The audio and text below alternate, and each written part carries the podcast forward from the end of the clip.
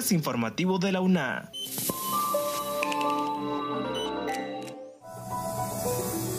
Bienvenidos a este espacio de divulgación de la Universidad Nacional Autónoma de Honduras. Les saluda Jessy Arita. En esta edición, la UNA inició un ensayo clínico de combinación entre las vacunas Sputnik V, Moderna y Pfizer. Un equipo del Doctorado en Ciencias del Desarrollo Humano de la UNA presentó un documento que analiza con todo el rigor académico las zonas de empleo y desarrollo económico sede. En el ámbito de la salud mental, un experto de la psicología compartió recomendaciones para hacerle frente al estrés en medio de la pandemia. En cuanto al Bicentenario, en el programa Rutas Históricas de Honduras de la Facultad de Ciencias Sociales se presentó el tema El rol protagónico de las mujeres en el Bicentenario. Pero antes, Kaylin Espinosa informa sobre el doceavo Congreso Latinoamericano de Investigación para la Paz 2021, mismo que se desarrolló en modalidad virtual y contó con la participación de expertos de toda la región latinoamericana. La Universidad Nacional Autónoma de Honduras, a través del área de paz del Instituto Universitario en Democracia, Paz y Seguridad, IUTPAS, y con apoyo del Centro Regional de Investigaciones Multidisciplinarias de la Universidad Nacional Autónoma de México, UNAM, realizaron con éxito el decimosegundo Congreso Latinoamericano de Investigación para la Paz. El evento que se desarrolló durante cinco días contó con más de 40 instituciones, centros de estudio e investigación, grupos de trabajo, redes académicas, movimientos y organizaciones sociales, investigadores e investigadoras, artistas y activistas por la paz de América Latina. Cerca de 400 autores de 30 países de la región y del mundo presentaron 250 ponencias académicas, intervenciones artísticas y libros relacionados con la disciplina de los estudios de la paz y el conflicto en el Congreso Latinoamericano que llevaba por lema Una nueva normalidad es posible y necesaria. Escuchemos al doctor Esteban Ramos, coordinador del área de paz del IUPAS, con más información. El, Congreso Latinoamericano de Investigación para la Paz cumple su edición número 12, es la décimo segunda eh, de las que hemos ido eh, desarrollando a lo largo del tiempo desde el año 1977. El Consejo Latinoamericano de Investigación para la Paz es la sociedad científica relacionada con los estudios de la paz y el conflicto más longeva de nuestra región Como siguiente punto, Esdras Díaz amplía sobre el tema el rol protagónico de las mujeres en el Bicentenario, desarrollado en el programa Rutas Históricas de Honduras, con el acompañamiento de los expertos Arnulfo Ramírez y Anarela Vélez. El programa Rutas Históricas de Honduras de la Facultad de Ciencias Sociales de la UNA, dirigido por el reconocido historiador y catedrático del Departamento de Historia, Arnulfo Ramírez de la Costa, presentó una temática sumamente interesante, misma que lleva por nombre el rol protagónico de las mujeres en el Bicentenario. Para ello tuvo a bien invitar a Anarela Vélez Osejo, destacada intelectual universitaria. Durante la disertación, los letrados resaltaron el papel de la mujer en la independencia de las naciones centroamericanas y de cómo gracias a su esfuerzo forjaron el destino de lo que ahora son las repúblicas del Istmo. Yo creo que es importante en primer lugar, no olvidarnos que las mujeres en la historia de nuestra América están enmarcada dentro de estas conmemoraciones, ¿verdad? Nosotras decimos hoy en día que vamos a, a aportar nuestro esfuerzo para que en estos 200 años ocurra de verdad la emancipación de América Latina, que estamos eh, a punto, ¿verdad?, de inaugurar una nueva era con la participación de nosotras. Durante su participación, Vélez lamentó que en la historia de los procesos de independencia de las naciones alrededor del mundo, el papel de la mujer no se ha valorado como es debido, ya que esta historia está escrita por hombres, sobre todo poderosos y militares, que excluyen el rol fundamental de la figura femenina, así como otros grupos minoritarios. En Honduras el papel de la mujer corrió la misma suerte de invisibilidad que en el resto de la región. No obstante, hubo mujeres valientes como Josefa Lastiri, esposa del gran prócer Francisco Morazán, Micaela Quesada, esposa de Dionisio de Herrera, y María Josefa Valero Morales, esposa de José Cecilio del Valle.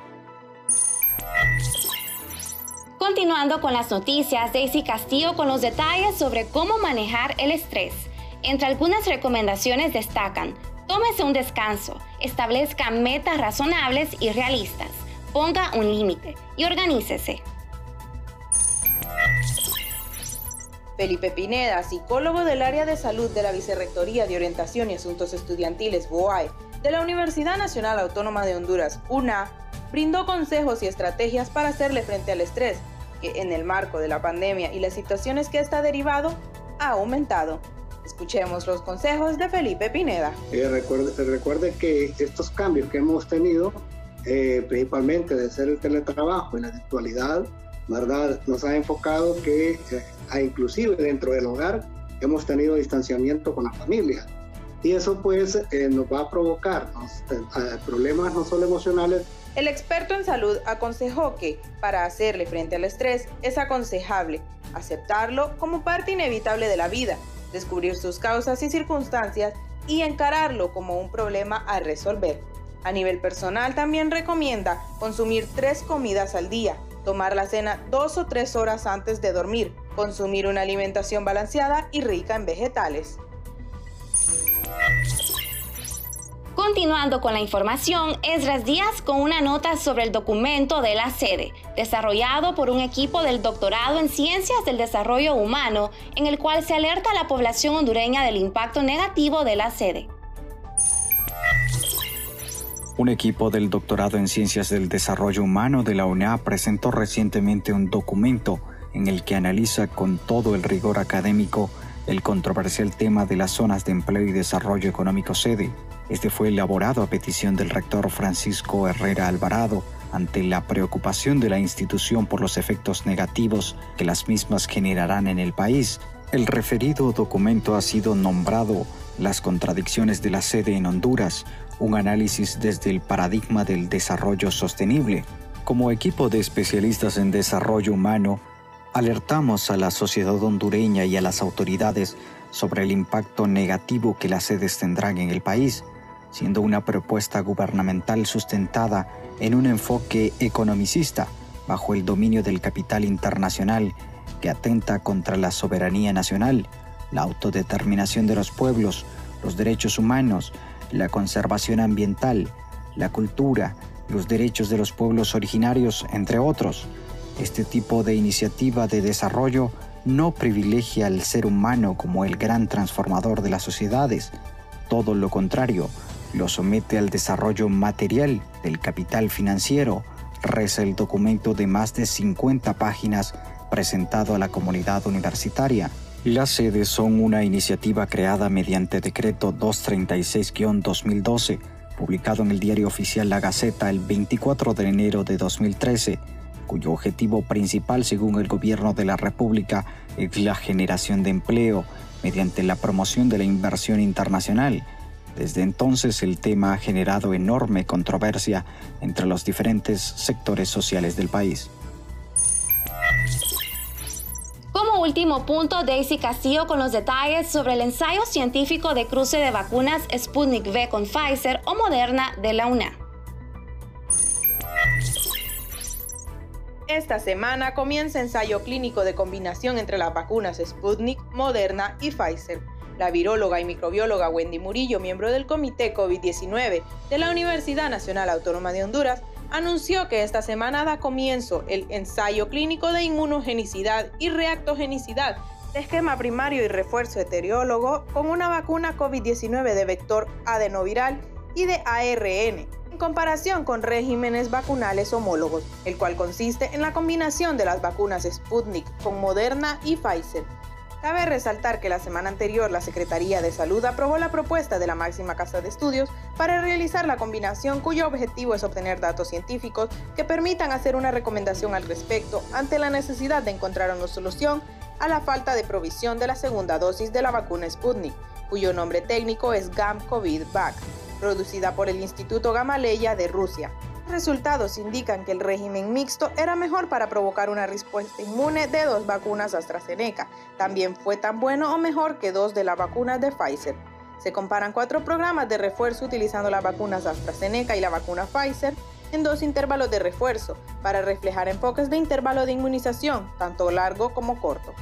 Los resultados mostraron que se produjo una buena respuesta inmunitaria independientemente del orden en que se administraron las dos vacunas.